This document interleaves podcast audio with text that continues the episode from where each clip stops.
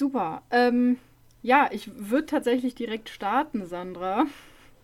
Was? Könnten die Leute meinen, oh mein Gott, wir reden inzwischen vor den Aufnahmen und können direkt in die Folge starten?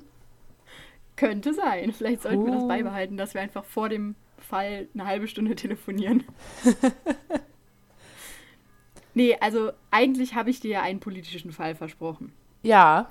Naja, was heißt versprochen? Sagen wir, ich habe dich geteasert. Ja. Allerdings ist er doch um einiges umfassender geworden, als ich gedacht hätte und hat deswegen so viel Zeit in Anspruch genommen, dass es heute nur für einen kleinen True Crime Fall reichen wird. Ich, ich sehe demnächst, wenn das das nächste Mal nicht mindestens ein zwei Stunden Politikdiskurs wird, dann äh, enttäuschst du uns ja alle. Äh, kann ich gerne tun, keine Sorge. Ähm, ja, wie gesagt, diese Folge wird also voraussichtlich nicht sehr lange. Beschwerdemails direkt bitte zu Händen von Sophia. Ich beantworte oder ignoriere die dann. So wie man das halt macht. Genau. Damit das Politische aber jetzt nicht komplett verloren geht und weil ich mich ja jetzt nicht noch unbeliebter machen kann, dachte ich mir, ich rede über Frauen. Und zwar nicht über die kleine arme Frau, die Opfer ist, oder die große emanzipierte Frau, die für ihre Rechte kämpft, sondern einfach über die Frauen, die anderen Menschen das Leben nahmen.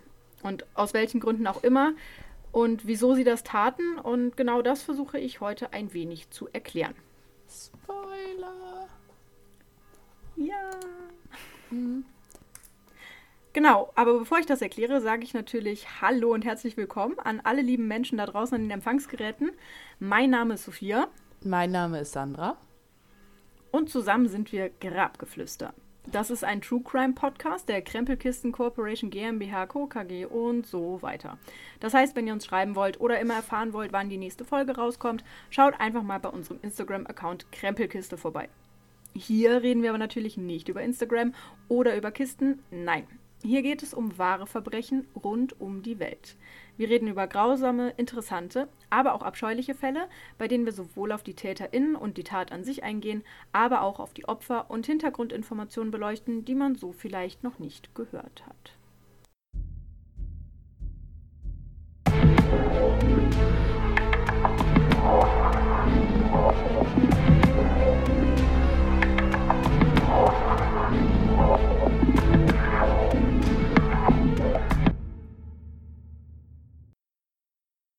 Wenn du das direkt so einleitest, habe ich auch eine Frage direkt vorweg. Aha. Das äh, Bildchen, was du mir vorhin geschickt hattest. Da war ich mir nämlich da schon nicht sicher, ob du das selber zusammengebastelt hast oder ob du das ja. im Netz gefunden hast. Nein. Weil dann, dann wäre das schön, dann sollen wir das, würde ich sagen, behalten wir das den Leuten nicht vor, sondern würden das dann die, die nächste Zeit auch mal auf äh, ein Profil raushauen, ein kleines Meme. Und jetzt frage ich mich, mit wem du diese Unterhaltung geführt hast. Mit niemandem, mit mir selbst. Na gut. Ja, ich war. Die habe ich, ich, ich führe ja oft Unterhaltung mit mir selbst und äh, bringe die dann zu Papier. Und warum steht dann da er? Weil ich in meinem Kopf auch männliche Stimmen habe. Ah. Psst, was ist denn das für eine Frage? Ja, äh, Entschuldigung. Hätte ich dran denken können. Ja, wirklich. Alles klar. So, und wo wir gerade bei er und sie sind, es geht jetzt natürlich eher um sie. Sie. Und die Frage, warum tötet sie? Das ist ja eigentlich sexistisch. Da kann man genauso gut fragen, warum tötet er? Ja, es geht aber gerade um Frauen. Ja. Und wie und gesagt, noch unbeliebter kann ich mich eh nicht machen. Ja, gut. Dann so. fangen Sie mal an. Ich lausche genau. gespannt. Ich fange nämlich direkt an. Es geht um Martina. Martina ist 42 Jahre alt. Sie ist bereits geschieden und hat keine Kinder. Auf Außenstehende wirkt sie wie eine Karrierefrau. Alleine, aber mit einem großen Einkommen. Seit Jahren arbeitet sie bereits in der Personalabteilung einer großen Firma und konnte sich so recht früh ihre finanzielle Unabhängigkeit sichern. So kann sie sich zum Beispiel auch das Einfamilienhaus leisten, welches in einer Kleinstadt in der Nähe von Iserlohn steht. Ihr Leben scheint perfekt. Sie wuchs behütet auf und erlebte eine glückliche und unbeschwerte Kindheit. Von allen, die sie kennen, wird sie als intelligent und gebildet beschrieben. Eine hübsche und humorvolle Frau, die nicht nur zuletzt deswegen so erfolgreich ist, weil sie ebenso vielseitig interessiert ist. Auch dass sie großzügig, tolerant und lebenslustig ist, würde niemals jemand ihrer Bekannten abstreiten. Mit dem Gesetz war sie noch nie im Konflikt, von ein paar kleinen Strafzetteln wegen Falschparkens mal abgesehen. Im Sommer 2007 sitzt sie im Zug auf dem Weg nach München. Sechs Stunden wird die Fahrt dauern und am Ende, in München angekommen, wird sie ihren Ex-Geliebten erschießen. Vor ein paar Monaten ist sie extra in einen Schützenverein beigetreten, um das Schießen zu erlernen. Dort hat sie auch die Waffe geklaut und durch ein Replikat ersetzt, damit es niemandem auffällt. Jörg, ihr Ex, hat seit Jahren dieselben Gewohnheiten und so weiß sie genau, dass er jeden Morgen um halb acht im Untergeschoss der Wohnanlage in Deisenhofen auftaucht und um zur Arbeit zu gehen. Ich hab's echt gerade nicht mit Vorlesen. und genau dort wartet sie auf ihn. Als sie ihn sieht, richtet sie sofort die Waffe auf ihn. Ich bringe erst dich um und dann mich, eröffnet sie ihm. Doch Jörg reagiert blitzschnell. Er wirft sich verzweifelt auf sie, denn er weiß, dass sie bereit ist, genau das zu tun, was sie angekündigt hat. Während Martina ungeahnte Kräfte zu besitzen scheint, versucht Jörg die Oberhand zu gewinnen. Dann löst sich ein Schuss. Und wie der Zufall es will, hören den genau die Menschen, die in einer solchen Situation am hilfreichsten sind. Zwei Polizisten. In der Gegend kam es in der Vergangenheit vermehrt zu Autodiebstahl und dieser Umstand rettet Jörg vermutlich das Leben. Die beiden trennen die Erwachsenen und schaffen es, Martina die Pistole abzunehmen. Erst jetzt bemerken sie, dass Martina sich selbst getroffen hat. Der Finger, an dem sie wenige Monate zuvor noch Jörgs Ring trug, wurde von einer Kugel durchbohrt. Jörg selbst ist unverletzt. Aber wieso wurde eine unbescholtene und unauffällige Frau zu einer so eiskalten Mörderin? Gut. Gut, dass du fragst, Sophia. ja. Gut, sie hat es jetzt nicht geschafft, aber sie hat es versucht und es gibt keinen Zweifel, dass sie es nicht getan hätte. Ja. Gehen wir also sechs Jahre in die Vergangenheit. Martina lernt Jörg als Kollegen kennen. Er arbeitet in einer der Niederlassungen der Firma in Bayern. Gemeinsam mit ihm und ein paar Kollegen besuchen sie abends ein Schützenfest. Es dauert nur wenige Minuten und noch weniger Biere, bis die beiden sich wild knutschend auf der Toilette wiederfinden. Dass die beiden verheiratet sind, hindert sie weder daran, noch an der gemeinsamen Nacht, die sie anschließend im Hotel verbringen. Martina verliebt sich sofort in den fünf Jahre älteren Mann und verlässt nach sechs Monaten ihren Ehemann, um ganz für Jörg frei zu sein. Und so beginnt eine fern und vor allem geheime Beziehung. Denn auch Jörg ist noch verheiratet. Und er braucht volle fünf Jahre, um sich von seiner Frau zu trennen. Diese zieht mit den beiden gemeinsamen Kindern zurück nach Skandinavien. Doch Martina, die bereits in den Startlöchern steht, um für ihren Geliebten nach München zu ziehen, muss eine bittere Pille schlucken. Denn Jörg hat bereits eine neue und verschwendet nicht einen Gedanken an die Zukunft, die Martina sich mit ihm erträumt hat. Statt Zukunftspläne schmiedet Martina von nun an Rachepläne.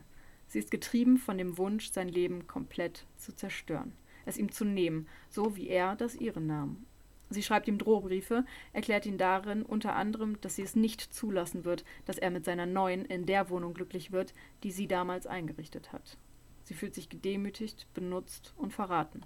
Und daher will sie ihm einfach alles nehmen. Die Anklage, die gegen sie erhoben wird, lautet versuchter Mord. Als Motive zeigt die Staatsanwaltschaft Eifersucht und Rache. Ebenso wird auf die detaillierte Planung hingewiesen. Doch das Gericht entscheidet sich für sechs Jahre Haft. Jörg sei keineswegs arg und wehrlos gewesen, immerhin habe sie ihre Tat ja mehrfach angekündigt. Ebenso gab es keine niederen Beweggründe. Durch die Trennung habe sich ihre Persönlichkeit destabilisiert und sie sei zutiefst gekränkt gewesen. Warte, warte, was? Das ist nicht versuchter Mord, wenn jemand zu dir kommt und sagt, ich erschieß dich jetzt? tatsächlich. What? Also, ich weiß, dass Liebeskummer scheiße wehtut und dass du da eventuell etwas neben dir bist, aber ich wollte meine Ex-Freunde bisher noch nicht erschießen. Abwarten. ja, gut. Du hast für die ja auch nicht deinen Ehemann verlassen. Ja, aber trotz, also da, da Nein, ist wieder... natürlich, ich gehe ich geh schon voll mit dir mit. Germany, ähm, please. ähm, man muss dazu sagen, Sie wird verurteilt wegen versuchtem Totschlag. Hm. Also nicht versuchter Mord, sondern versuchter Totschlag, weil, ne, also schon geplant, aber er war ja nicht arg und wehrlos und die niederen Motive wie Eifersucht und Rache hat das Gesicht, Gesicht mhm, hat das Gericht ja jetzt auch nicht gesehen. Ja. Und deswegen gibt es halt nur die sechs Jahre Haft. Aber jetzt mal, also, wenn, wenn ich jetzt ich sag mal, auch wenn ich Drohbriefe kriegen würde von irgendwem und dann gehe ich die Treppe runter und auf einmal steht die Person vor mir, dann würde ich mir doch trotzdem, damit würde ich ja jetzt nicht unbedingt dann rechnen.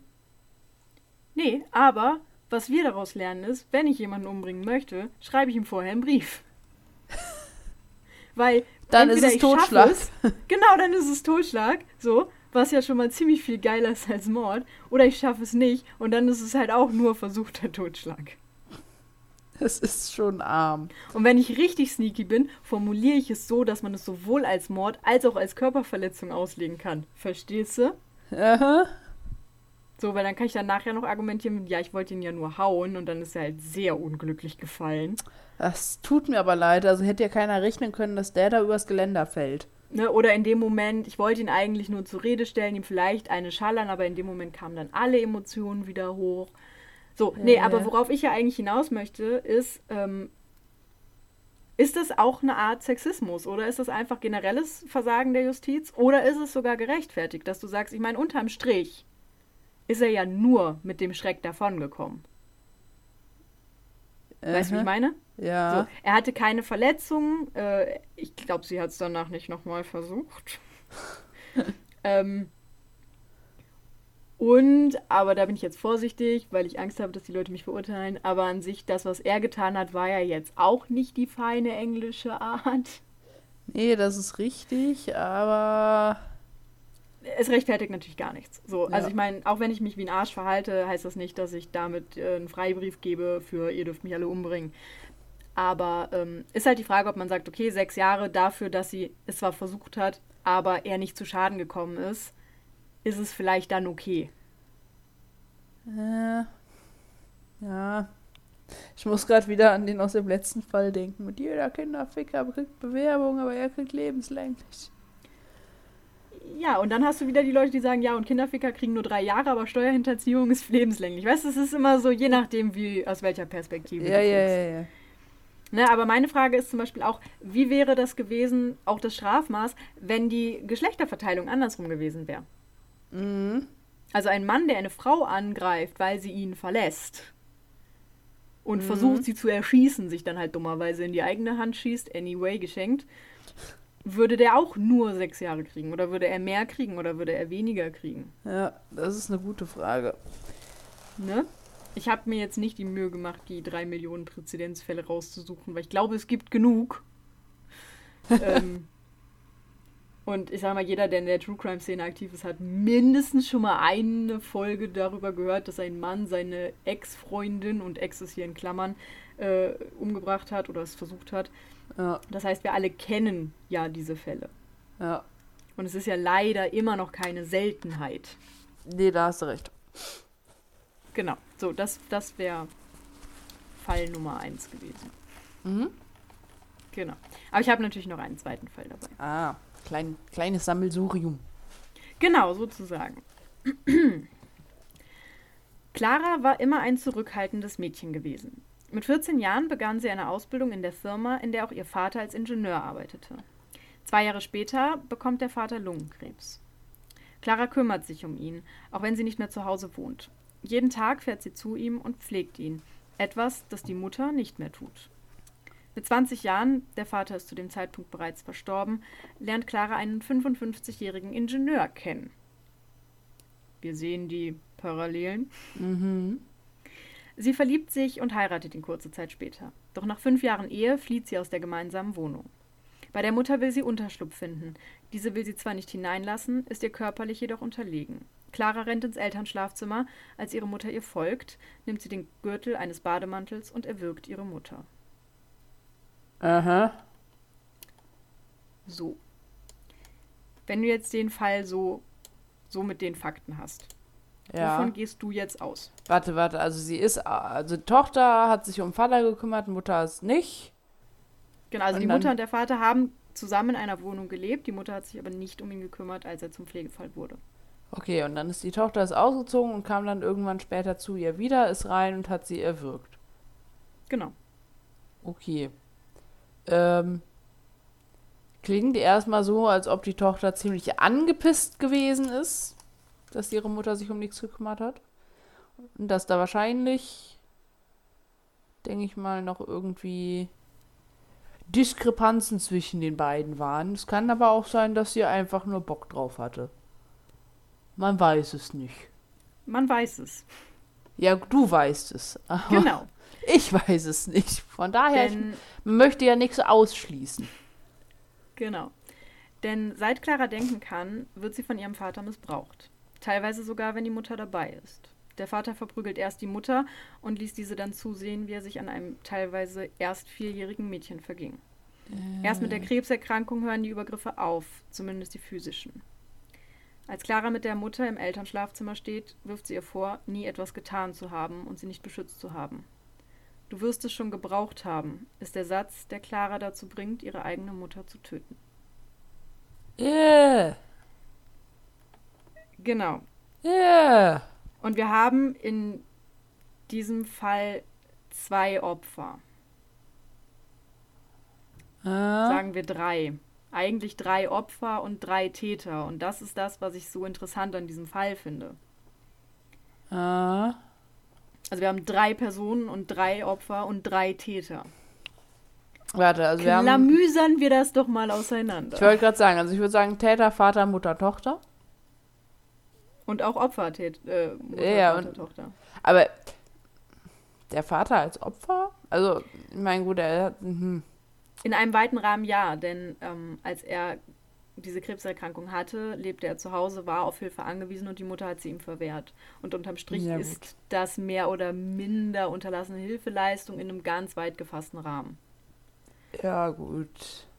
Genau, also man muss dazu sagen, ich habe es nicht so detailliert aufgeschrieben und ich werde da auch nicht so detailliert reingehen, weil ich mir selber gesagt habe, ich werde nichts mehr mit Kindern machen die nächsten Jahre. Da gehe ich aber auch nicht wirklich drauf ein. Also, sie wurde von ihrem Vater sexuell missbraucht. Mehr sage ich dazu nicht. So. Ja. Ähm, die Mutter wurde von ihrem Mann, also Claras Vater, verprügelt. Jeden Tag im Prinzip. Ja. Clara kannte das gar nicht anders. Also, sie ist aufgewachsen mit dem Glauben, dass das so funktioniert. Das heißt, äh, sie steht morgens auf und die Mutter macht irgendwas und dann wird sie von dem Vater so lange geschlagen und getreten, bis sie blutend auf dem Boden liegt ja. und dann dabei zusehen muss, wie ihrer Tochter Gewalt angetan wird. Und das über Jahre, über ja. 14 Jahre hinweg. Ja, und dieses Kind, also Clara hat sich teilweise dem Vater einfach gefügt, weil sie auch in ihrem Kopf dieses, dieses Denken hatte, von wegen, solange der sich mit mir beschäftigt, kann er meiner Mutter nichts tun. Ja. Das heißt, wir haben hier ein, eine Persönlichkeit, ein Kind und auch später eine junge Frau, die immer durch ihre Hilfsbereitschaft auffällt, die äh, immer der Mensch war, den alle anderen beschrieben haben, als die war immer da, wenn jemand Hilfe brauchte. Uh. Und die ein unfassbarer, selbstloser Mensch geworden ist. Sie war ein Wal. Ja, aber sowas von. Uh. Und als der Vater die Krebserkrankung bekam, ist die Mutter psychisch komplett zusammengebrochen. Uh.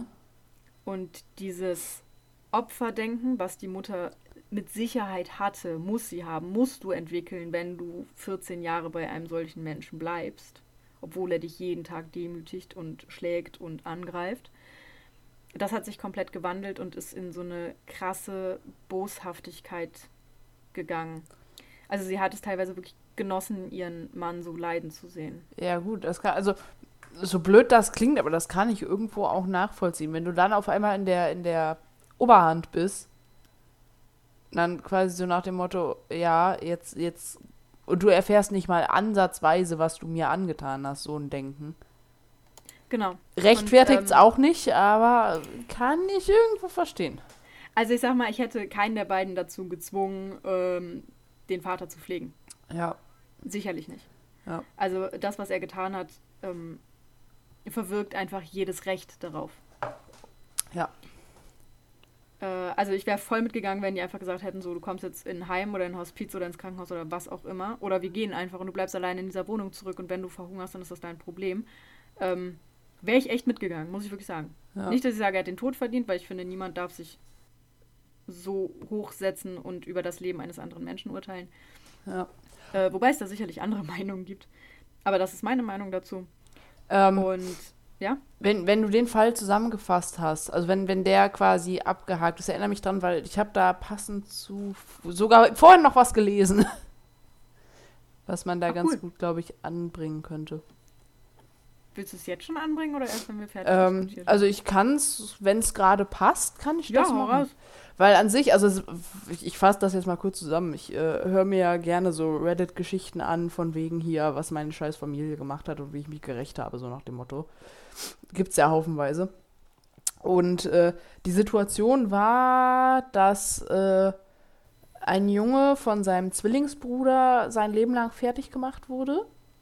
Und äh, das auch so weit ging, dass irgendwie der, der Zwillingsbruder dem Jungen halt die Freundin ausgespannt hat und sie dann geschwängert hat und dann aber gesagt hat, ich möchte von dem Kind nichts wissen und ähm, halt die erste große Liebe zerstört hat und die Eltern waren aber trotzdem immer, ach, das ist unser, unser guter Sohn, unser toller Sohn, weil der andere war dann bisexuell und hatte irgendwann einen Freund und das ist ja absolut nicht, nicht okay. Also ist quasi jeden Tag seines Lebens von seiner kompletten Familie und vor allen Dingen von seinem Zwillingsbruder fertig gemacht worden bis er dann halt irgendwann ähm, zur Familie eines Freundes gezogen ist und dann halt später mit diesem Kumpel und seinem Freund und selber ausgezogen ist und sich dann ein gutes Leben aufgebaut hatte und alles. Und ähm, dann irgendwann eine Nachricht durch seine Schwester bekommen hatte, dass der Zwillingsbruder von ihm im Krankenhaus liegt und ihn gerne noch einmal sehen möchte.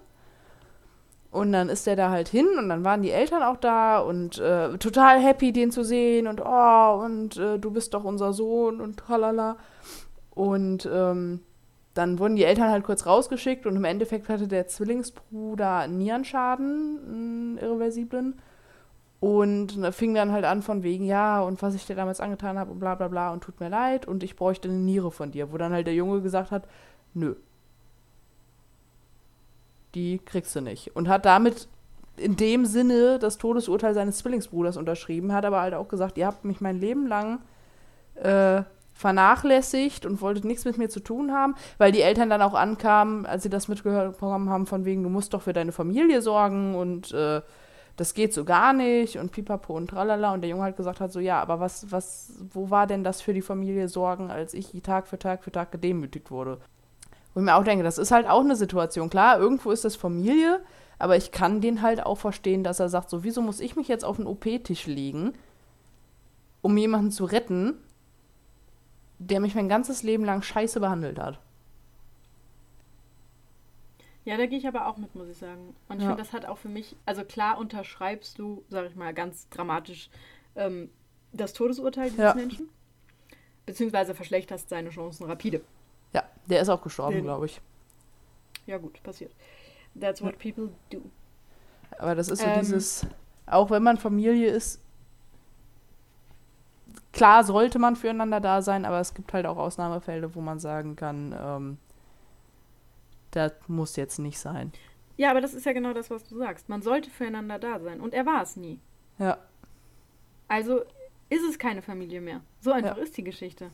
Ja. Die sind noch blutsverwandt, aber das war es dann halt auch.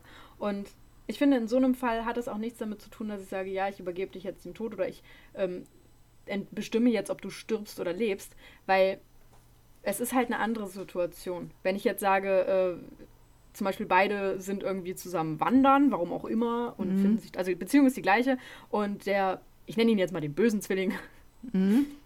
äh, rutscht halt ab und hängt an der Klippe. Ja. So, dann finde ich, bist du trotzdem, auch wenn der scheiße war, trotzdem dazu verpflichtet, ihn hochzuziehen. Ja. Fertig. Denn du hast keine Nachteile dadurch. Ja. Du hast vielleicht einen kleinen Kratzer an der Hand oder am Knie oder sonst irgendwas, weil du versuchst, ihn hochzuziehen. Aber ansonsten hast du keine Nachteile. Bei einer Leber-OP riskierst du unterm Strich dein Leben. Niere, und du wirst dein okay. ganzes. anyway, so. Äh, und du wirst dein ganzes Leben ähm, Einschränkungen haben. Ja. Und das für einen Menschen, der äh, dir ein Jahr vorher nicht mal ein Glas Wasser gereicht hätte. Hm. Nö.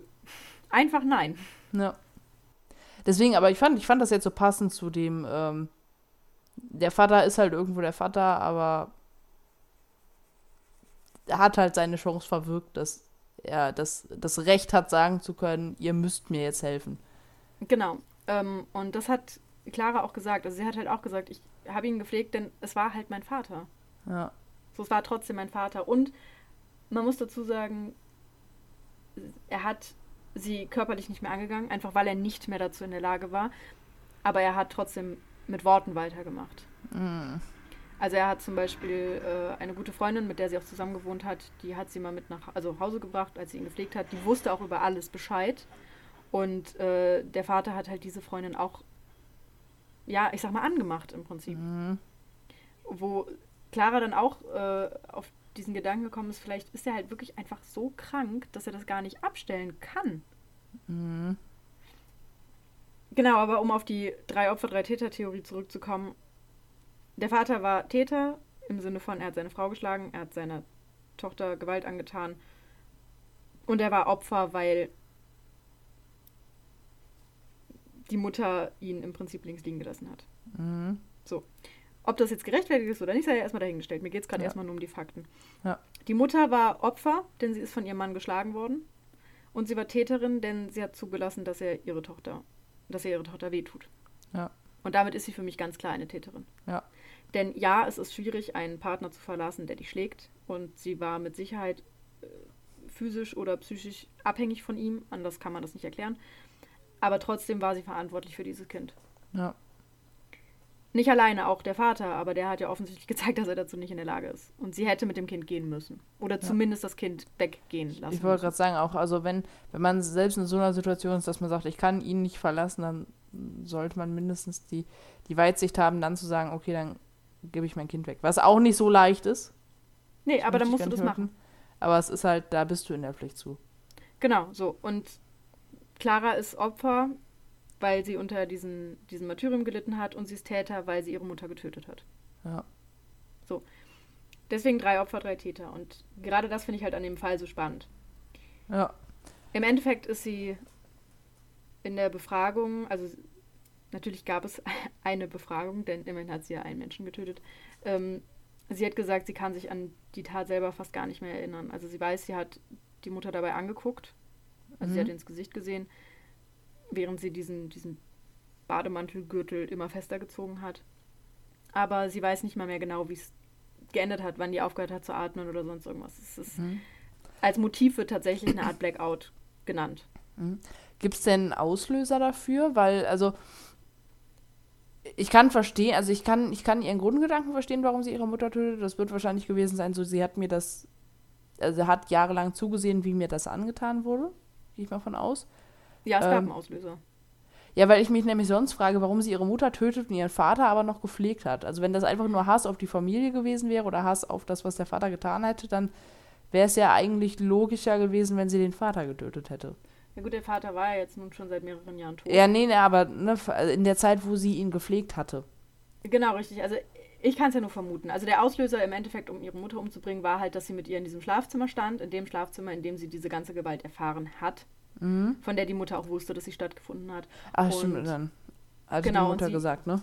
Ja, und sie hat ihre Mutter halt wirklich angebrüllt und hat gefragt, wa warum hast du das zugelassen? Warum hast du mir nicht geholfen?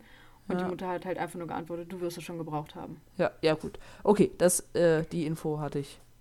Genau, und das war so halt präsent. so dieser dieser Klick-Moment, wo bei ihr auch der Blackout quasi eingesetzt hat. Ja. Ja. Und ich, also ich kann nur mutmaßen. Ich glaube, dass sie einfach in, im Alter, so der Vater ist gestorben, da war sie 17 oder 18. Mhm. Und als sie ihre Mutter getötet hat, war sie über 25. Ja, gut. Wann hatte sie, sie wird den... in der Zeit. Hm? Sie wird in der Zeit gereift sein. Also nicht gereift im Sinne von, ne, aber sie wird einen anderen Blickwinkel auf viele Sachen mhm. haben. Ich wollte gerade sagen, wann hat sie den, den Types da kennengelernt, ihren Mann? Mit 20 Jahren. Ja, dann kann ich mir halt auch vorstellen, dass sie dann quasi mit dem das erste Mal erlebt hat, wie es halt sein sollte. Ja. Das ziehst du so lang. Hat der Mann auch noch was gemacht? ich wollte da nicht so viel drüber reden, obwohl mit 20 ist sie ja kein Kind mehr, dann geht es eigentlich fit. Ähm, also der Mann war im Prinzip für Vaterersatz, kannst du nicht anders sagen, weil ah. ihr Vater war 55 Jahre und Ingenieur, als er gestorben ist und sie hatten 55 Jahre alten Ingenieur kennengelernt und geheiratet. Ah, ähm, ja, okay. Die Parallelen sind kaum zu erkennen. Ja, gut. Aber ähm, ich also denke, für sie war das, war das ein ziemlich krasser Vaterersatz, bin ich mhm. mir zu ja, 99,7 Prozent sicher. Und es war, also er war ein sehr, sehr gutmütiger Mann. Er hat sie auch nie geschlagen, er hat nie die Hand gegenüber ihr erhoben. Mhm. Aber er war ein sehr krasser Masochist. Also sehr, sehr krass. Okay. Und das hat sich auch extrem auf Sexleben ausgeweitet. Also er wollte nie, dass sie Schmerzen hat, aber er wollte, dass sie ihm Schmerzen zufügt. Und das hat sie halt nach fünf Jahren einfach nicht mehr ausgehalten. Ja, okay. Dann also ich hat das meine Theorie Sexleben über Bord geworfen. Ja. Ich habe gedacht, ich komme um den Fakt rum. Ja, aha, hast du nicht mit mir gerechnet? nee, ich wirklich nicht. ja. Du bist wie ein kaputter Taschenrechner. Niemand kann mit dir rechnen. Badum. Ja. Oh, ist der schlecht. Da bin ich. Ja, Boah, ist der schlecht. Oh. Du brauchst einfach immer so lange, um herauszufinden, wie genial meine Witze sind. Ah. Okay, um kurz auf Clara zurückzukommen. Sie ist danach tatsächlich verurteilt worden. Mhm. Musst du auch machen, weil es war keine Notwehrsituation. Es ist mhm. absolut verständlich gewesen, es war aber trotzdem keine Notwehrsituation. Jetzt interessiert mich, ob sie für Mord oder für Totschlag verurteilt wurde. Weder noch, die ist tatsächlich, ich glaube, nach anderthalb oder zwei Jahren auf Bewährung wieder rausgekommen. Wie? Naja, also das, das war halt wirklich, also das ganze Gericht hat halt auch gesagt, ja, ey, wenn es nach uns ginge, würdest du gar nicht in den Knast kommen, aber wir haben da halt diese Gesetze. Ja, gut. Ist halt blöd. Aber trotzdem also, interessiert, also sie müssten sie ja trotzdem dann wahrscheinlich für Totschlag. Weil sie hat ja faktisch wen umgebracht, das kannst du ja nicht bestreiten. Ja, warte, ich recherchiere das mal kurz nach. Ich meine, natürlich hat mir das natürlich alles aufgeschrieben. ich habe den Fall mit größerer Angst gelesen, als ich die danach hatte, denn der ganze Fall hieß das Inzestopfer. Und ich, ich hatte deutlich mehr Angst. Also der Fall war trotzdem ja, nicht schön, aber ich hatte deutlich mehr Angst. Das glaube ich. Drei Jahre und vier Monate wegen Totschlags in einem minderschweren Fall. Ja, gut. Okay. Weil ich wollte sagen, wenn die jetzt wegen Mord irgendwie verurteilt worden wäre und die Frau davor wegen, wegen versuchten Totschlags. Also sie hat äh, vor Gericht auch sehr, sehr offen gesprochen. Sie hat äh, gesagt, dass sie Schuldgefühle hat, dass sie unglaublich große Schuldgefühle hat. Mhm. Auch weil sie. Nein, das möchte ich nicht sagen. Äh, also alle Leute in dem Gerichtssaal, auch alle Zeugen, alle Zuschauer waren halt absolut davon überzeugt, dass sie die Wahrheit spricht, wenn sie sagt, dass sie Schuldgefühle hat. Sie ja, hat gut. sich mehrfach bei ihrer Mutter entschuldigt, die natürlich nicht da war, aber know. Und es wurde dann auch im Endeffekt gesagt, dass diese Bemerkung der Mutter zu einer tiefgreifenden Bewusstseinsstörung geführt hat ja. und es deswegen ein Blackout gab, der einfach nicht rechtfertigen würde, dass man sie äh, zu einem schweren Fall oder zu einer normalen, äh, zu einem normalen Totschlag verurteilen könnte. Ja. Sie ist dann in eine Frauenhaftanstalt gekommen, hatte dort eine Psychologin, die sich um sie gekümmert hat und ist nach anderthalb Jahren tatsächlich auf Bewährung rausgekommen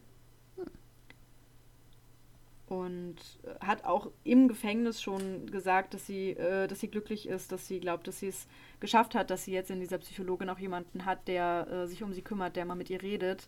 Und auch damals, als sie bei der Polizei ausgesagt hat, haben die Beamten schon gemerkt, dass dieses, ja, fast Mädchen noch, obwohl sie ja schon Mitte 20 war, einfach jemanden gebraucht hat, mit dem sie mal über alles reden kann. Ja. Weil sie da wirklich komplett offen alles erzählt hat. Ja, weil gut, das wenn einfach das die ganze Zeit, musste. Richtig, wenn du das die ganze Zeit mit dir rumschleppst. Genau. Also sie hatte zwar diese eine Freundin, mit der sie auch über alles gesprochen hat. Also ja. die zumindest mi mindestens grob wusste, was da passiert ist. Ich weiß nicht, wie detailreich die da gesprochen haben. Aber trotzdem hat sie halt äh, den Beamten alles erzählt und ähm, die haben halt auch sofort gemerkt, beziehungsweise waren sich alle sicher, dass die da auch keine Show abzieht oder sowas. Ja. ja. Genau. Also äh, meiner Meinung nach zwei sehr, sehr verschiedene Fälle, um kurz den Schwenk zurückzumachen. Mhm. Ähm, einmal ein Fall, wo ich sage, die Haftstrafe ist in meinen Augen in Ordnung. Mhm. Also die, die ähm, dreieinhalb Jahre und im Endeffekt waren es ja dann nur anderthalb. Ähm, Finde ich in Ordnung. Du musst in einer Gesellschaft, die auf Recht beruht, trotzdem klar machen, es gibt Gesetze und man muss sie halten, egal was passiert. Ja aber trotzdem dann so zu sagen, okay, wir gehen schon auf die einzelnen Umstände ein. Das finde ja. ich richtig. Ja. Und unterm Strich ist es für sie das Beste, was passiert ist, weil sie ansonsten wahrscheinlich keinen Psychologen gefunden hätte. Ja. Deswegen ist okay. Und auch beim ersten Fall mit Martina, die sechs Jahre Haft, äh, finde ich tatsächlich auch irgendwo okay. Ja. Muss ich ganz ehrlich sagen. Ich meine, ja, okay, vielleicht hätte es mehr sein können. Ähm, vielleicht wäre es mehr gewesen, wenn sie der Kerl gewesen wäre und eine Frau angegriffen hätte. Who knows? ich glaube, dass sich kein Richter hinstellt und sagt, ja, ja, ich hätte es anders gemacht. Ja. Weil die ja alle nicht wollen, dass man sie für Sexisten hält, egal in welche Richtung. Aber auf jeden Fall zwei sehr, sehr unterschiedliche Taten mit sehr, sehr verschiedenen Motiven. Mhm. Ja, und weil ich schon sehr, sehr lange nicht mehr über meine Lieblingskategorie geredet habe, dachte ich, ich führe die jetzt nochmal kurz ein. Alle lieben Zahlen. Richtig. Juhu. Die hatten wir echt lange Genau. nicht mehr. Und jetzt darfst du mal raten, wie viel Prozent der Strafgefangenen in Deutschland Frauen sind. Stand ist übrigens 2016, falls dir das hilft. Strafgefahren, also egal welches Verbrechen. Ja, aber halt schon im Knast, ne? Ja, gut. Ähm, ich gehe jetzt mal davon aus, ohne sexistisch sein zu wollen, dass der Großteil trotzdem Männer ist, glaube ich, meine ich mal gehört zu haben. Ähm, ich setze auf 18 Prozent. Es sind. Okay. Da lag ich ja sind nur ein 6%. Dreifaches daneben. Ja, aber du warst dir auf jeden Fall schon mal sicher, dass es deutlich mehr Männer sind, das stimmt. Mhm. Deutlich, deutlich mehr Männer. äh, Frauen werden tatsächlich auch deutlich seltener verurteilt als Männer. Und mit verurteilt meine ich halt wirklich alles verurteilt, also auch Geldstrafen, Bewährungsstrafen etc. pp. Da ist im Schnitt eine von sechs Verurteilten weiblich. Okay. Liegt das daran, dass wir einfach weniger Scheiße machen oder daran, dass wir es irgendwie schaffen, drumherum zu kommen? Sandra, ich wäre nicht ich, wenn ich das jetzt nicht erklären würde. Okay. Statistisch gesehen sind Frauen bei 30 Prozent, ähm, also, ne, was so angeht, die sind bei 30 Prozent, was Verbrechen und Vergehen wie Diebstahl, Betrug, Veruntreuung, Unterschlagung und Beleidigung angeht. Mhm.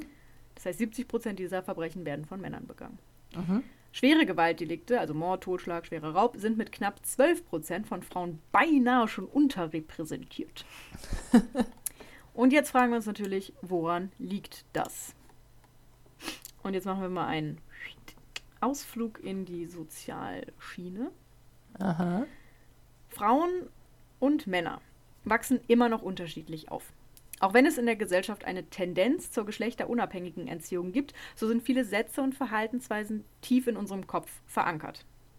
Und so lernen Frauen zum Beispiel, dass sie Konflikte nicht durch Gewalt lösen, sondern diese eher nach innen richten, also unterdrücken oder gegen sich selbst richten. Selbstverletzendes Verhalten zum Beispiel wird von Frauen deutlich öfter ausgeführt als von Männern. Also diese berühmte Autoaggression. Mhm. Beispiel. Eine Frau ertränkt ihr einjähriges Kind und versucht sich danach das Leben zu nehmen, weil sie von ihrem gewalttätigen Ehemann jahrelang in der gemeinsamen Wohnung wie eine Gefangene gehalten wird. Sie sah einfach keinen Ausweg und kam nach dieser Tat in die Psychiatrie. Hm. Und das passiert deutlich öfter, als dass die Frau sich gegen ihren Mann richtet. Mhm. Also ihn zum Beispiel ermordet. Männer hingegen richten ihre Aggression stärker nach außen und erfahren hierbei auch oft Unterstützung. Ne, diesen berühmten Jungs sind eben Jungs-Satz Mhm. haben wir wahrscheinlich alle schon mal gehört. Oft von alten weißen Männern. Aber, aber eben auch von Leuten in meinem Alter und auch von Frauen. Es ist einfach, Jungs sind eben Jungs. Mhm. Ne, die prügeln sich halt mit Stöcken. Das ist halt, das sind halt Jungs. So, und ja, es gibt einen Trend in die richtige Richtung. Aber wenn sich zwei Mädchen prügeln, werden die immer noch sehr schnell als absolute Zicken abgestempelt oder im höheren Alter als Kampflesben oder was für unangebrachte Worte es da auch noch gibt. Ja. Es scheint also immer noch gesellschaftlich akzeptierter, wenn sich zwei 15-jährige Jungs prügeln, als wenn es zwei 15-jährige Mädchen tun. ja. Abgesehen davon sollte sich natürlich niemand prügeln. Ich denke, das ist klar. Nur im Ring. Genau, da ist okay. Oder auf dem Eis, beim Eishockey. Das ist auch in Ordnung. Nein, aber das ist halt das, was ich meine. Es gibt Mhm. immer noch in den Köpfen der Menschen dieses Jungs sind Jungs, Mädchen sind Mädchen. Wenn Jungs sich mit einem Stock schlagen, ist das okay, das ist wichtig für die Entwicklung. Und wenn Mädchen das machen, geht das nicht. Weil Mädchen hauen sich ja nicht. Ja. So, Dazu kommt auch, dass Verbrechen von Frauen häufiger nicht entdeckt werden. Wir sind gewieft. Eine. Nee, nicht unbedingt. Ja, Eine weiß. Frau, die ihren Mann schlägt, kann dies in den meisten Fällen länger unentdeckt tun, als es andersherum der Fall ist. Und auch das liegt wieder in unserem sozialen Konstrukt. Ja. Der Mann muss sich schämen, eine solche Tat zuzugeben. Sollte er sich jedoch wehren, ist er von diesem Tage an der Frauenschläger. Ihm bleibt im Prinzip nur die Trennung. Aber wie trenne ich mich von einer Frau, vor der ich körperlichen Schaden zu erwarten habe? Von der ich vielleicht seit Jahren gedemütigt werde und meist auch psychisch abhängig bin?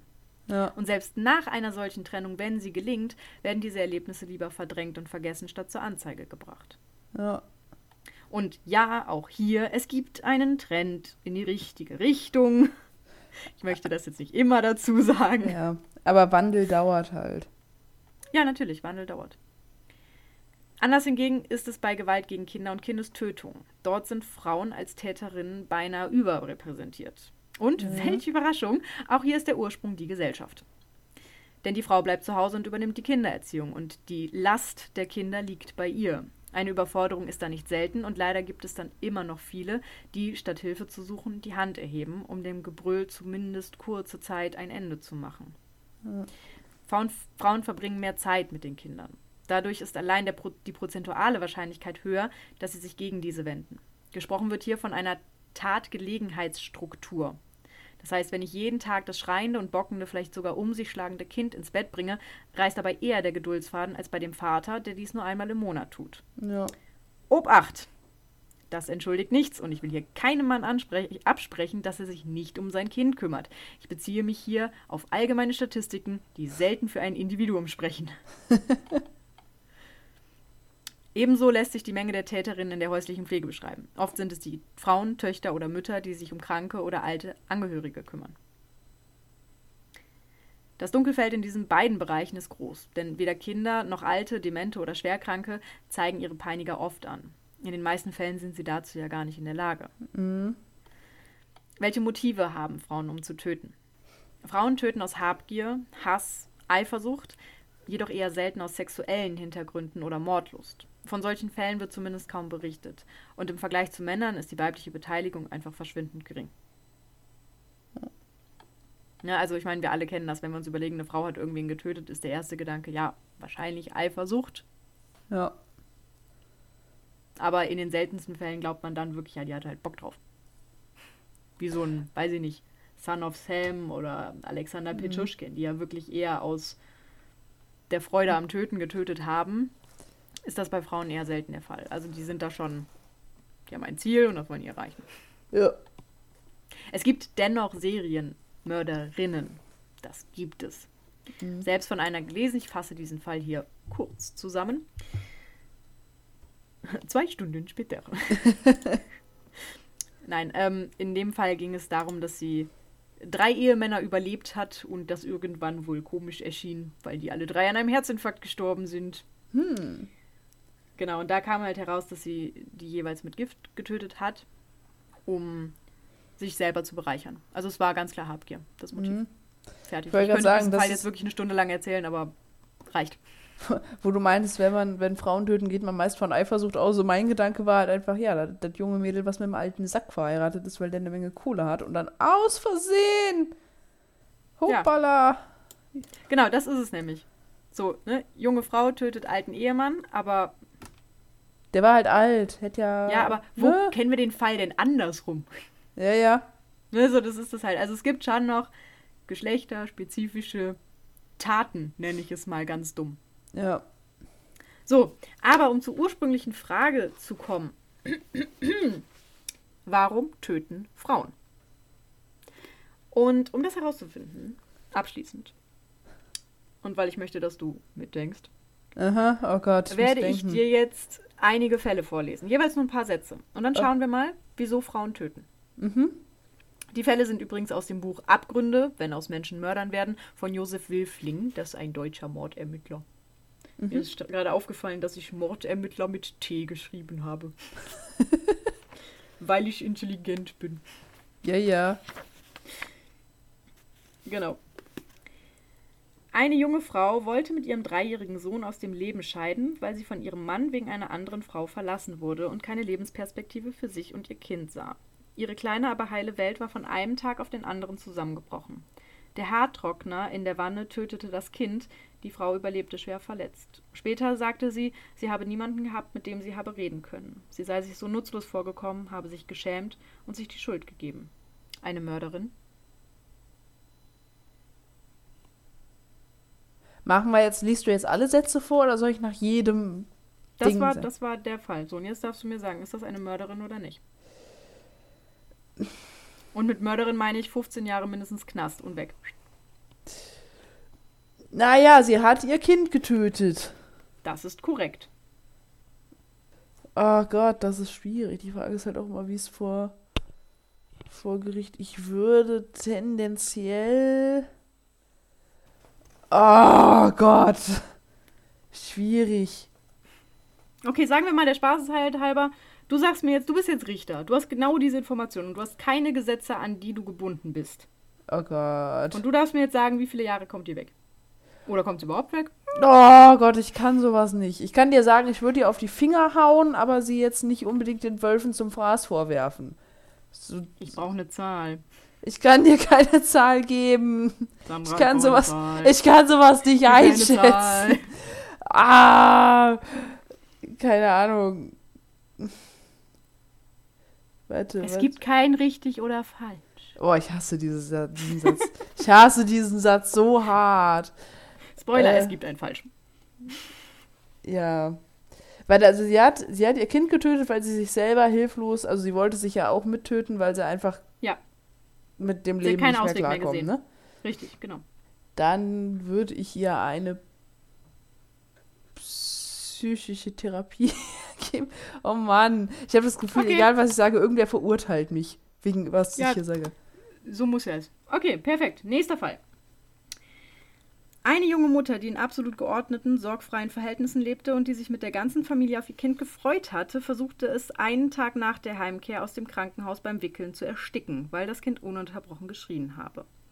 Die junge Frau, die perfekt sein wollte, glaubte ihre Aufgaben als Mutter nicht gerecht zu werden und fühlte sich als Versagerin. In einer Art Kurzschlusshandlung drückte sie dem Kind eine Decke aufs Gesicht, um das Schreien zu unterbinden. Sie kam aber sogleich wieder zur Besinnung und rief sofort den Notarzt. Das Kind überlebte ohne Spätfolgen. Die Sache ist, ich merke ja, in welche Richtung der Trend geht, weil im Prinzip ist ja die, was heißt, die Situation ist die gleiche, aber der Grund ist der gleiche. Naja, Moment mal, also in dem Ja. einen Fall ist die Frau von ihrem Mann verlassen worden für Nein, eine nein. andere Frau und war alleine mit ihrem dreijährigen Kind. Und da hatte sie die komplette Familie hinter sich. Alle haben sich voll auf das Kind gefreut und es hat einen Tag lang geschrien. Nein, was, was ich halt meine, ist dieses, der Grund, also sie haben sich halt beide hilflos gefühlt oder nutzlos. So in dem Sinne. Okay, gut. Das, das meine ich halt. Aber die Umstände sind halt anders, wo ich, wo ich dann nämlich jetzt auch wieder setze. Ja, hm, im Prinzip eigentlich, weil ich würde beim im zweiten Fall wahrscheinlich härter urteilen als im ersten. Obwohl das Kind da überlebt. okay.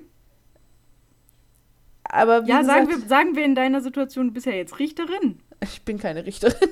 Frau Sandra Salisch. du darfst also auch Psychotherapien veranlassen. oder Sozialstunden oder Schmerzensgeld für ein ein Tag altes Kind. Was wahrscheinlich der Mutter selbst gut geschrieben wird. Wahrscheinlich. Nee.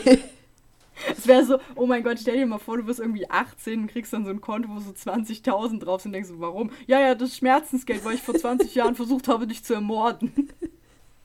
So gut, dass ich mich an den Tag nicht mehr erinnern kann. Ich weiß nicht, ob ich es gut oder schlecht finden würde. Ja, komm, sag an. Was machst du mit der Mutter? Ah. Ich gebe dir einfach allen Therapie. So. Alle? Cool, dann freue ich mich auf den nächsten Fall. Nein. Ach, ich weiß es nicht. Ich, es ist halt schwierig, weil, wie gesagt, es ist so dieses, dieses, Komm, jetzt log ein.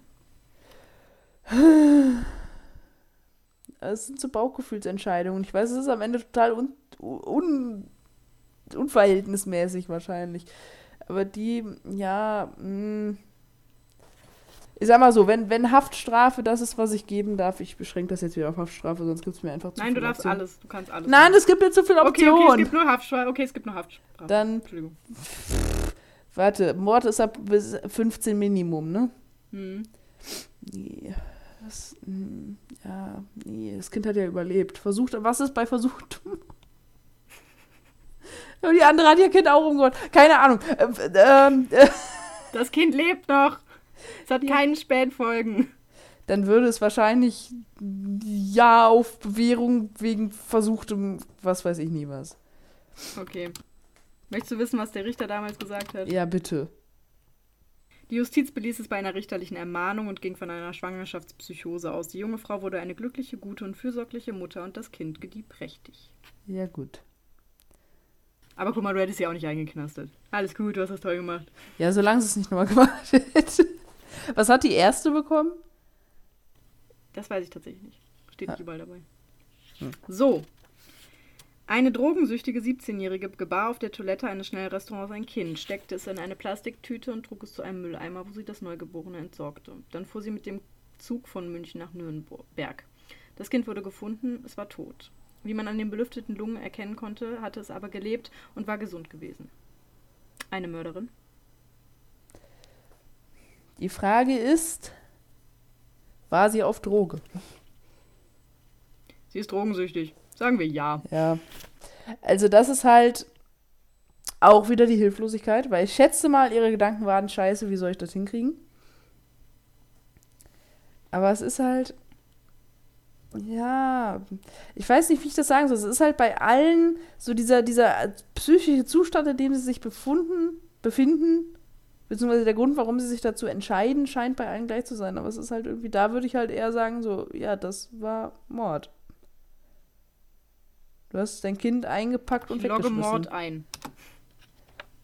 Und auch hier weiß ich tatsächlich nicht, was aus ihr geworden ist. Ja. Aber da gehe ich tatsächlich fast mit dir mit. Also gut, die ist 17, das heißt Jugendstrafrecht. Ja, ja. Ähm, ne, und so, aber du hast, du hast, du hast jemanden getötet. Du hast einen Menschen ja. ermordet. Und du hättest viel machen können. Du hättest abtreiben können. Ja. Babyklappe. Was? Genau, Babyklappe. Alles, alles, alles hättest du machen können. Aber gut, du hast dich dafür entschieden. Anyway. Das mir zu lang. Weißt du, was ich in diesem Podcast gerade lerne?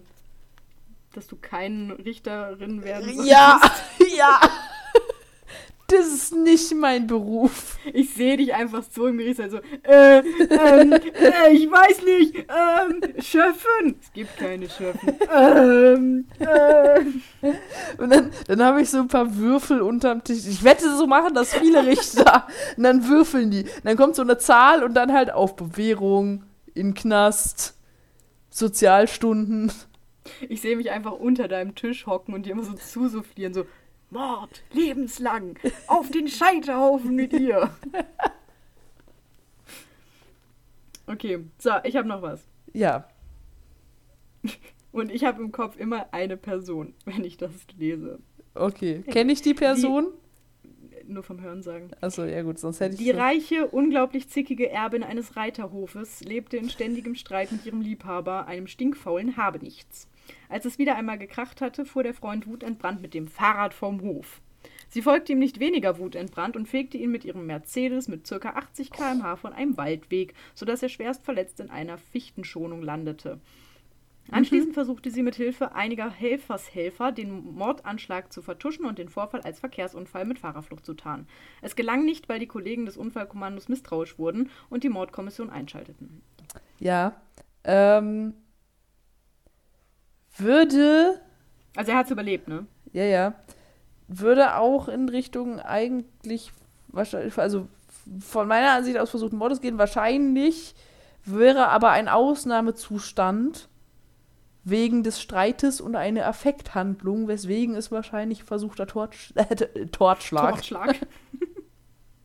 das wäre meine Bestrafung. Dann kriegen die eine Torte ins Gesicht geklatscht. Je nach Strafmaß mehr. Nee. Ich schätze mal, dass sie wahrscheinlich wegen versuchten Totschlags äh, verurteilt wurde. Ich stelle mir so geil vor, so jemand, der irgendwie laktoseintolerant ist, kriegt dann so eine Sahnetorte ins Gesicht. Okay, Entschuldigung. Ja, ja. ich brauche noch eine Zahl. Oh Gott, was, was, was kriegt man für versuchten Totschlag? Ja, gut, kommt immer darauf an, ne. Achso, und sie war übrigens betrunken. Sie war betrunken, ja, dann. Ja, yeah. das muss ich ja auch noch. So, warte, versuchter Totschlag. Googlest du das jetzt? Nein. Boah. Ja, guck mal. Grundsätzlich besteht für den versuchten Totschlag derselbe Strafrahmen, der auch für vollendeten Totschlag gilt. Also Freiheitsstrafe nicht unter fünf Jahren. Äh, ist das deine Antwort? Das ist die Antwort von Google. Aber ja, da gehe ich mit. Okay, also möchtest du wissen, was passiert ist? Danach? Ja. Die junge Frau wurde zu vier Jahren Gefängnis wegen versuchten Totschlags verurteilt. Sie heiratete später übrigens eben jenen Mann, den sie auch davor schon mal hatte umbringen wollen. Das würde ich mir als Mann zweimal überlegen. Anyway. Ob die beiden übrigens glücklich geworden sind, entzieht sich der Kenntnis des Autors. ja. Hm. Aber ich finde, die fällt aus dem Muster von dem, was du bisher vorgelesen hast. Ja, ich weiß, es gab zwei verschiedene. Also, es gab einmal dieses eine Mörderin und einmal eine Mörderin. Ah. So mit so einem ganz kleinen. Uh -huh. Aber die, die Fälle sind halt alle so krass lang. Mhm. Es gab noch eine Frau, die ihre sechs Kinder und äh, verlassen hat, um mit ihrem neuen Liebhaber durchzubrennen also sie war ihm wohl sexuell hörig, der wollte zwar von den Kindern nichts wissen, war aber nicht ganz uninteressiert an dem nicht ganz unerheblichen Vermögen des Ehemannes. Ah. Deswegen haben die den mit Rattengift vergiftet. Allerdings haben sie das halt so dumm gemacht, dass sie das irgendwie in der Nähe von einem Klinikum gemacht haben und dann hat er das überlebt. Oh. Tja. Ja, also hier steht, das Opfer entging knapp einem äußerst qualvollen Tod. Na, Jetzt darfst du mir sagen, zu was hättest du die Ehefrau und ihren Liebhaber verurteilt? Äh. Das ist ja schon, schon, das, das ist versuchter Mord. Das ist richtig. Da, weil das war heimtückisch und so. Und so, genau. ja. So würde ich das auch in meinem Plädoyer ausdrücken. Ja. Ich weiß jetzt aber auch nicht, sie hat es ja auch nicht zu Ende gebracht, aber gibt es dann da einen Unterschied, ob versuchter Mord oder Mord? Weil wenn es da keinen Unterschied gibt, dann wäre lebenslänglich. Ja, das darfst du dir ja aussuchen. Das darf ich mir ja aussuchen. Ja, machen wir. Machen wir doch mal lebenslänglich. ja, komm. Ein, einen müssen wir doch lebenslänglich einbuchten. Sind ja nicht Einer geht Jahre. noch, Sandra, einer geht noch. Und das ist die letzte Runde. noch eine Runde Spaß, Spaß, Spaß, Spaß, Spaß. Genau.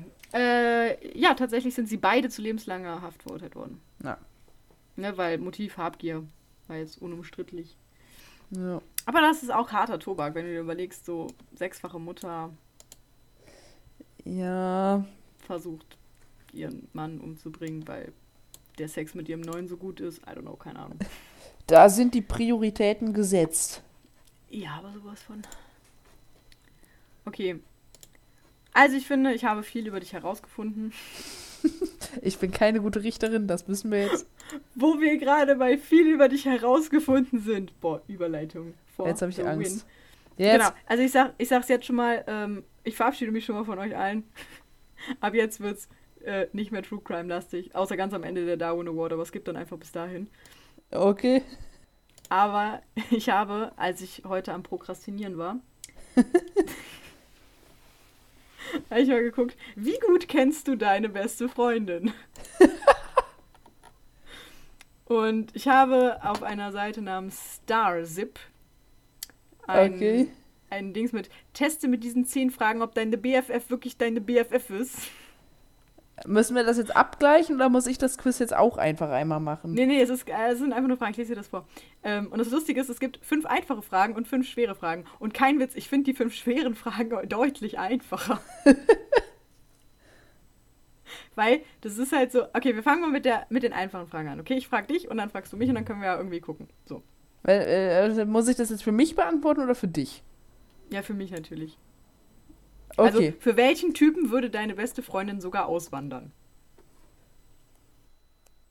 So. Mhm. Genau, und jetzt kann ich halt überlegen, so, okay, für wen würdest du denn auswandern? Hm. Mhm.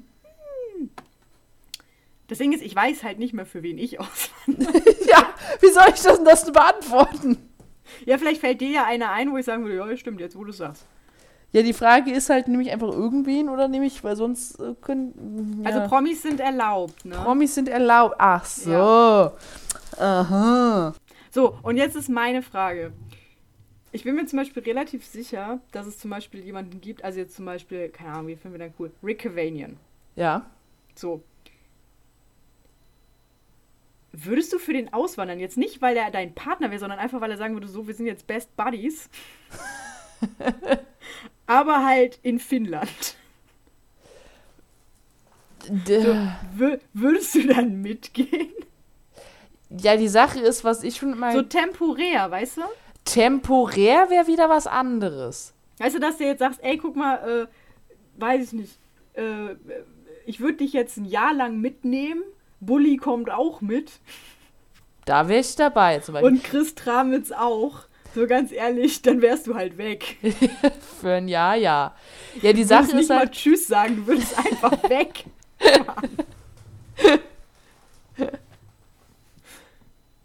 ja gut, die, die Frage ist halt für dauerhaft oder temporär, weil ich bin halt so ein sagt, Mensch, der sagt, ich, ich bin halt gerne, also ich reise gerne, aber ich bin halt so ein, so ein Heimatkind. Ich kenne hier meine Eben. Hut. Und hier das möchte ich auch. Das, was ich mir denke. Du würdest hier, halt nicht auswandern. Fertig. Ja, hier möchte ich halt langfristig auch bleiben in meiner ja. Hut. Und da könnte halt egal wer ankommen, du würdest nicht auswandern. Nicht ja. auf Dauer. Ja. So, aber, was ich halt so lustig fand, wegen den fünf schweren Fragen. Aha. Wie heißt die Mutter deiner besten Freundin mit Vornamen? Oh mein Gott. Na, wo ich mir einfach dachte, warum? Was ist das für eine schwere Frage? Ganz ehrlich, wenn du nicht weißt, wie die Mutter deiner besten Freundin, dann hast du was falsch gemacht. Dann bist du noch nicht in die Familie integriert worden. Ohne Witz, Alter, ich chill manchmal bei deinen Eltern, wenn du nicht da bist. Ja, ich weiß. Ich find's auch mal wieder lustig, wenn ich dann reinkomme und du sitzt dann da so, hallo. Servus Sandra, nach zu Hause. Ja. So, es wäre halt mega weird. naja, egal. Also nein, ich wollte jetzt gar nicht wirklich ernsthaft durchgehen, aber ich fand's einfach so witzig. Also ich meine, ich, es sind halt, glaube ich, Fragen, die halt wirklich auf die Generation zugeschnitten ist, die halt auch noch BFF sagt. Aha. Weil da steht auch zum Beispiel, welches Mädel kann sie ganz und gar nicht leiden? Oh mein Gott. Ja, oder welchen YouTuber feiert sie, wo ich mir dachte, Kadi. ähm, Schöne Lache. schwer. Ja. Oder welchen Emoji benutzt ihr am häufigsten bei WhatsApp? Das ist bei dir, glaube ich, dieser lachende Smiley einfach, weil du unkreativ bist. Ja, weil der immer oben ist. Welche Instagram-Seite checkt sie jeden Tag? Meine. Mir fällt gerade auf, dass sie bei fünf einfache Fragen sechs Fragen stehen haben und bei fünf schwere Fragen vier. Dann, dann, dann. Okay, wir sind ein bisschen weggedriftet und ein bisschen zu sehr bei. Äh, Ey, ich hab's angekündigt, okay? Ich hab schon gesagt, die Leute können gerne gehen. so. Ja, aber vielleicht warten die verzweifelt auf den Darwin Award und wollen den noch mitnehmen. Völlig verzweifelt. Ja, so, ich muss doch noch. Oder es sind so Leute wie ich, die sagen, 100% anders geht nicht. Weil ich bin auch so ein Mensch, ich möchte die Folgen bis zum Ende hören. Damit einfach dieser, bei Spotify dieser Balken. Ja, das ist dieser innere Monk. Ja. Und deswegen, wenn du so Folgen mittendrin abbrichst, dann geht der nur so dreiviertel. Hm. Ist nicht okay. Aber okay, wir können wir machen gleich deinen Download, aber lass mich kurz mein, äh, mein Dings äh, zu Ende. Also nicht mhm. mein Fall, sondern was Unnötigeres. Mhm. Ähm, auf der Suche beim Prokrastinieren äh, habe ich natürlich auch äh, einen, einen Teste dich gemacht, um zu gucken, wie gut ich dich kenne. Mhm. Wo dann diese Frage war, ähm, worüber redest du mit deiner besten Freundin? Und als Auswahl gab es ähm, über Geheimnisse, ähm, dann über, über Schule oder Arbeit und ähm, was ich den Tag so gemacht habe und was ich morgen machen möchte. Ich hätte gern so. die Option alles. Ja, und das Ding ist, ich war mir halt oder bin mir ziemlich sicher, wenn du jetzt nicht anklickst über Geheimnisse, dann, dann ist das so ein, so ein Down-Rating, weißt du? Aha.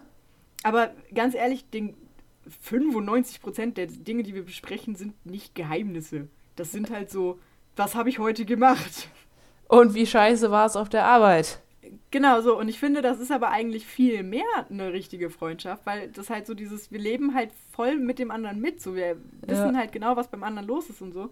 Und dieses Geheimnisse, das macht ja einen super kleinen Teil nur aus. Ja. Weil so viele Geheimnisse habe ich auch nicht.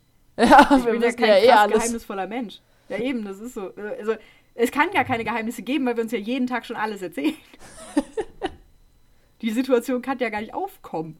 Äh, Also ich weiß nicht, ob wir jemals in der Situation waren, wo ich sagte, so, boah, ich muss dir ein Geheimnis erzählen. So, nein, es ist kein Geheimnis, weil A, wäre es ein Geheimnis, würde ich es dir nicht erzählen. mhm. Und B, gibt es kein Geheimnis, was ich dir nicht erzählen würde, weil ich dir alles erzähle und dann ist es kein Geheimnis mehr. What? Aber ich gehe mal davon aus, dass dieser Test auch eher auf Zielgruppe so 14, 15 ausgerichtet war. Ja, aber ich fühle mich halt enorm jung. Ach so, Ich bin hip. du bist hip und, äh, Ich bin und hip. fancy. Ja, das ist. YOLO-Swag. Wie war das? Ich glaube, YOLO und Swag ist inzwischen auch veraltet. Nein. Was ist, man, man muss sich ja der neuen Generation anpassen, sonst ist man wirklich irgendwann die alte Oma. Die alt ist und nichts mehr. ja, aber was soll ich denn sagen, wenn YOLO und Swag nicht mehr in sind? Ähm, ähm, äh, oh Gott. Was sind Ja, denn die eben, das ist auch Jugendworte? mein Problem. Äh, Zombie, aber ich glaube, das ist auch schon Das veraltet. ist auch schon ewig alt. Wahl der Jugendlichen. Lost ist das Jugendwort des Jahres Oh, Lost 2020. sage ich aber auch oft. ja, ich sogar auch. Es ist mal ein Wort, so mit dem ich was anfangen kann. Ja. Das beschreibt einfach mein Leben relativ gut. Wir fühlen uns ziemlich lost. Okay, Ich habe mich schon lost gefühlt, bevor es dafür ein Wort gab. So. Wo wir gerade bei Worten sind. Weißt du, was ein tolles Wort ist? Darwin Award. Da, da, da, da. Hast du den Wortwitz da drin verstanden? Ja, ja, ja, ja, ja. Darwin Award. Wort. Haha. Jetzt hast du Ey, aber. komm, komm, der war, der war wirklich nicht schlecht. Dafür, dass er mir gerade spontan eingefallen ist, finde ich, war der nicht schlecht. Ich, ich ziehe meinen non, ne, ne, nicht existenten Hut. Okay, danke schön. So. Ja, ich habe auch einen Darwin Award für dich. Natürlich habe ich einen Darwin Award. Und ähm, wo es in dem Fall ja jetzt äh, um Frauen ging, ging es jetzt lustigerweise um einen Macho-Wettbewerb. Mehr oder minder. Ich könnte meinen, wir sprechen uns ab, ne? ja, ja. Ähm, und zwar ist das der Gewinner des Jahres 1996. Ist ein äh, Franzose namens, ich bin schlecht in französischer Namensaussprache. Ich vermute, er heißt Pierre Pompin.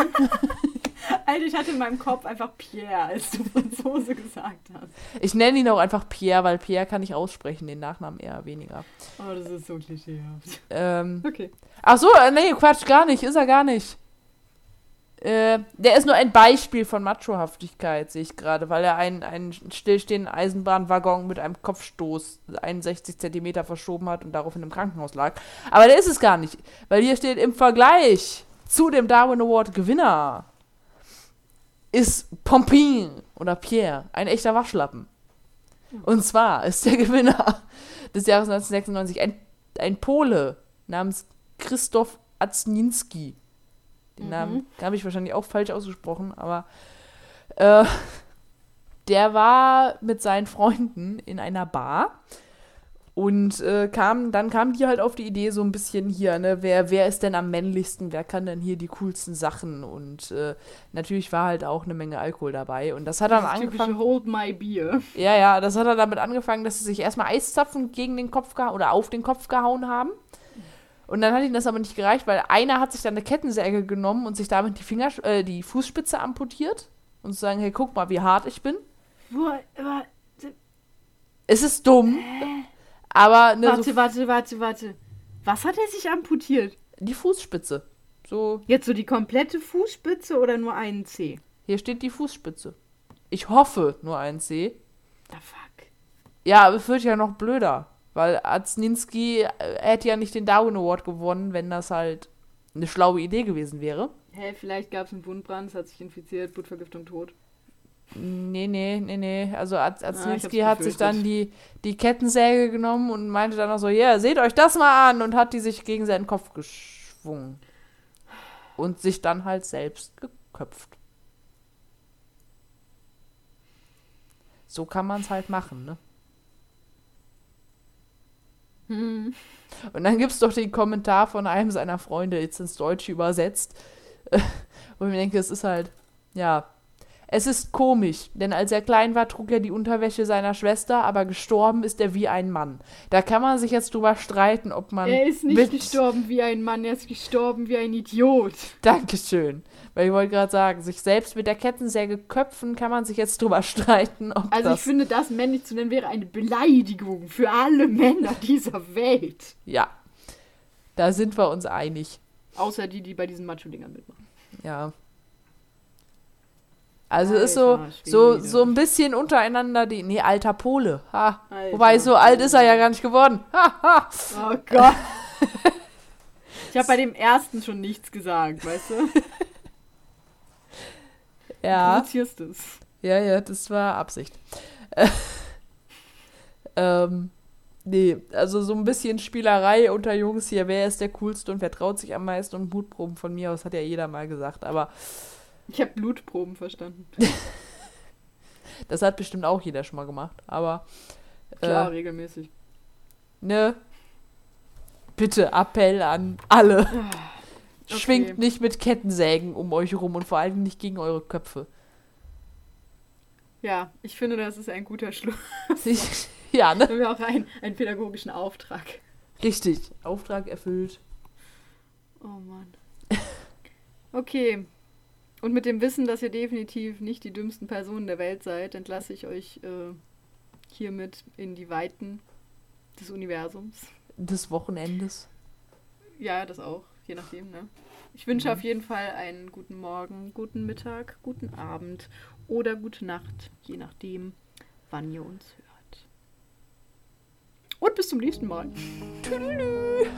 Wenn es wieder heißt, Grabgeflüster. Thank you.